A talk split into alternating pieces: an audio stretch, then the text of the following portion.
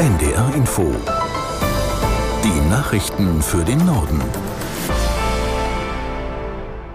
Um 7 Uhr mit Tarek Yusbashi.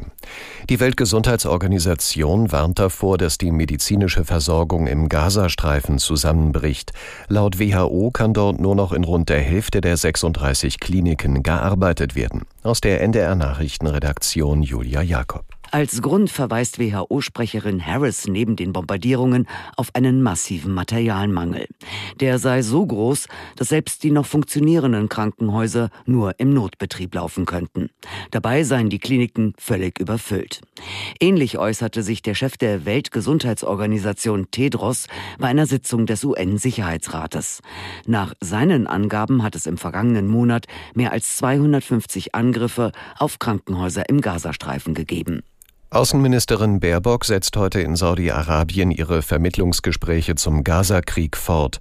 In der Hauptstadt Riyadh trifft sie mit den Außenministern von Saudi-Arabien und Katar zusammen. Ein Thema bei den Gesprächen ist die Situation der von der Hamas verschleppten Geiseln. Gestern hatte Baerbock die Vereinigten Arabischen Emirate besucht. Dabei appellierte sie an die Golfstaaten, gemeinsam mit dem Westen an einer Friedenslösung zu arbeiten. Nach ihrer Station in Saudi-Arabien reist die Ministerin am Mittag weiter nach Israel. Die Ukraine meldet eine neue Welle von russischen Drohnenangriffen. Nach Angaben des ukrainischen Militärs wurde unter anderem im Großraum der Hauptstadt Kiew die Luftverteidigung aktiviert. Auch in anderen Landesteilen habe es entsprechende Angriffe gegeben, etwa in Kharkiv im Osten und in Cherson im Süden des Landes. Das russische Verteidigungsministerium berichtet wiederum vom Abschuss zweier ukrainischer Drohnen über den Regionen Moskau und Smolensk.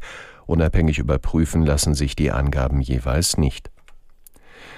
Unter dem Motto Unser Hafen, nicht euer Casino wollen Beschäftigte der Hamburger Hafen und Logistik, kurz HALA, heute demonstrieren.